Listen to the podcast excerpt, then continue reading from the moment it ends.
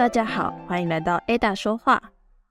画是一面照应画家人生的镜子，现在就跟着我揭开面纱，听听他们的故事吧。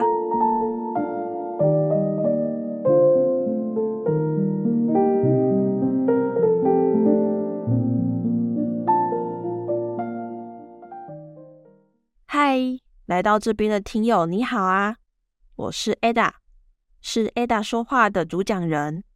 今天是本频道的第一集，这里是一个以西洋艺术为主讲的频道。嗯，在制作这个节目前，其实我想蛮久的，一直在犹豫应该要照着艺术史的时间轴，依照顺序介绍画派、画家，还是应该先挑选自己喜欢的主题来做。那对艺术史有点了解的听友，看到标题的时候就应该知道我的选择了吧？没错，最后我决定依据我的心，从我最爱的画派画家开始介绍。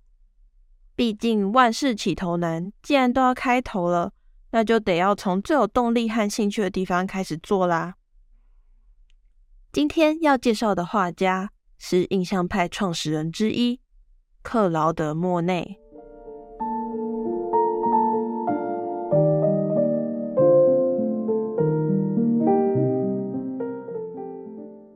在十九世纪中，法国诺曼底海边的利哈佛港，海风吹乱了一位少年的头发，但少年并不怎么在意，随意的抓了抓头，继续专注在眼前的画作上。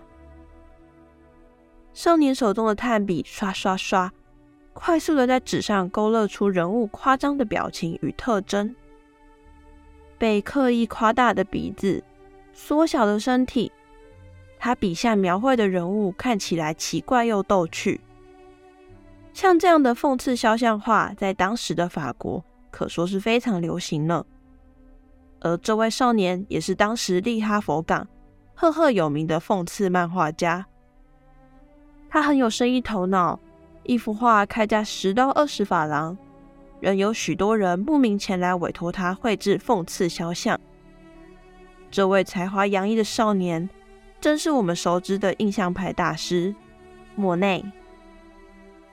一八四零年，莫内在巴黎诞生，是家中的次子。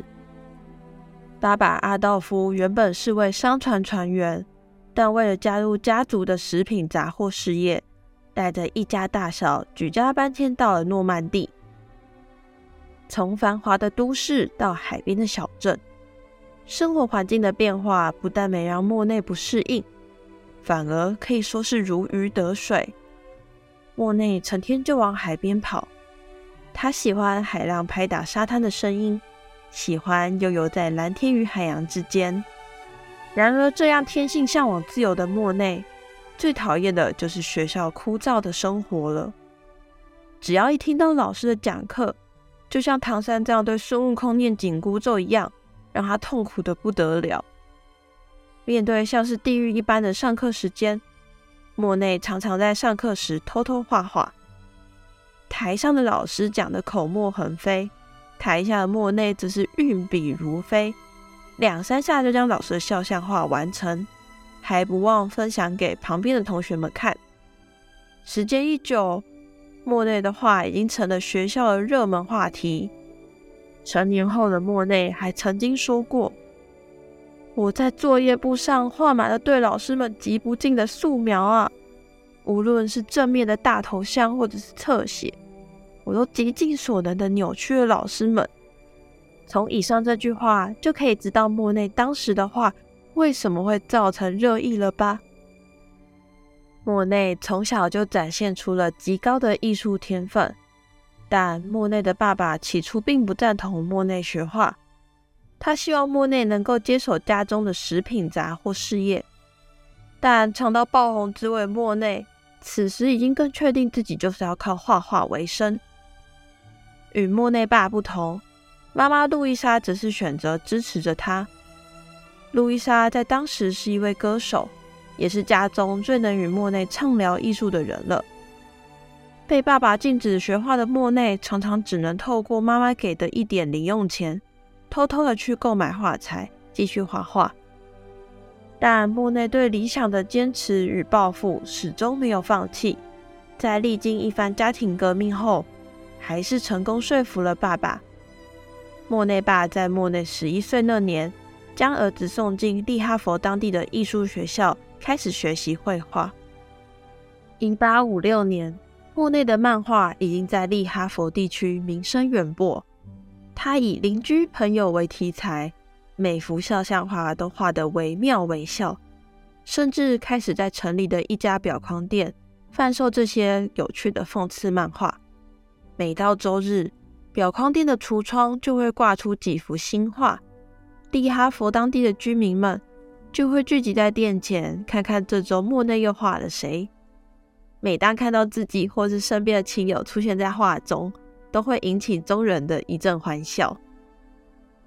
热闹欢腾的表框店里，除了莫内的画，表框店老板还在墙上挂了幅用油彩绘制的风景画，用色清透明亮，湛蓝的天和海被画家的笔收进了这画布之中，仿佛时间就凝结于此。绘制这幅作品的人是比莫内年长许多的画家，尤金·布丹。其实，表框店老板早就有意想要介绍莫内和布丹认识，但莫内实在是提不起兴致去认识这位前辈，只默默的心想：这幅画其实也没有多厉害啊，甚至可以说是有点丑。为了婉拒老板的盛情邀约，莫内还假装自己感冒，尽量避开与布丹见面的机会。但缘分就像老天早就安排好一般，某天莫内在表框店恰巧遇到了来找老板的布丹，还来不及趁乱逃走，就被店老板一把拦了下来。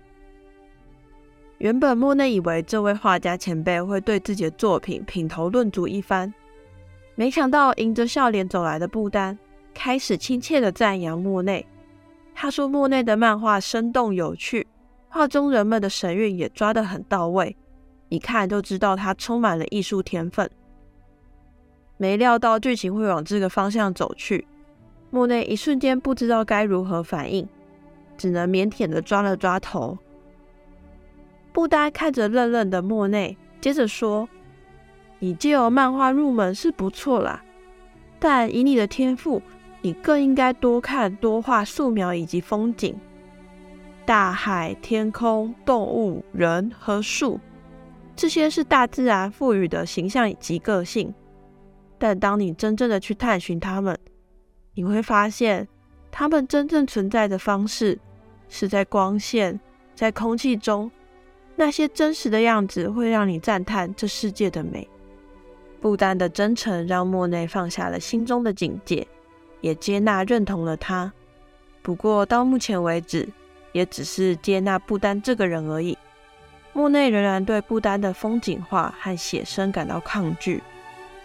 每当不丹要他一起去户外写生，莫内又会开始找理由逃掉。时间一点一点的过去，天气逐渐暖和起来，利哈佛也迎来了夏天。暖阳照映着大地，原本用天气冷感冒来当做理由的莫内。现在也没了借口，加上他本来就喜欢往户外跑，此时这么好的天气，怎么还拒绝得了呢？于是莫内便开启了和布丹一起去户外写生的时光。这边稍微介绍一下布丹这位画家，他出生于一八二四年诺曼底海边的一座小城市，从小就热爱着大海。还曾经跟着著名的巴比松画派画家米勒学过画，他算是早期户外写生的第一人吧。布丹描绘最多的就是港口啊和大海，他终其一生都热爱着法国西部的海岸景致。或许是因为他想将这从小就熟悉的海深深烙印在自己的记忆，并用画作留住他眼前所见的美丽家乡吧。不丹不藏私的教导着莫内，教他捕捉光影的变化，用粗放的笔触堆叠描绘出眼前的景致。这让莫内的眼界大开，也让他彻底爱上了写生。不丹对莫内说：“看着你眼前直接画下的东西，往往会比那些在画室里安排好的场景多了更多的力量及生动性。”不丹虽然不是一位专业的美术老师，但他清晰的思路、敏锐的观察力和浅显易懂的教授方式，将他在写生中所有的经验都好好传授给了这位小他十六岁的后辈。在后来，也成为了影响莫内最深远的老师。莫内回忆起和不丹的这段写生时光，说道：“当我跟聚精会神的观看这世界，在我眼前仿佛有层面纱被扯了下来，是不丹让我理解到绘画的可能性，也是不丹头一个教会我如何观看和理解。然而，在一八五七，莫内十七岁那年。”家中唯一能和莫内分享艺术喜悦的母亲去世了，莫内悲痛至极，也因此离开了艺术学校。下一集，失去母亲的莫内即将离开他最熟悉的利哈佛，前往他的出生地巴黎。他在那里又会遇到哪些老师和知音呢？是否会因为到了巴黎而改变了他的画风？又或者会面临到人生的巨大转折？想知道的话，请订阅 Ada 说话的频道，成为我的艺术小树洞吧。哦，对了，也欢迎追踪我们的 IG，IG 中会放上更多的详细资讯，让你可以配合着 Podcast 一起阅读。那我们就下回再见啦。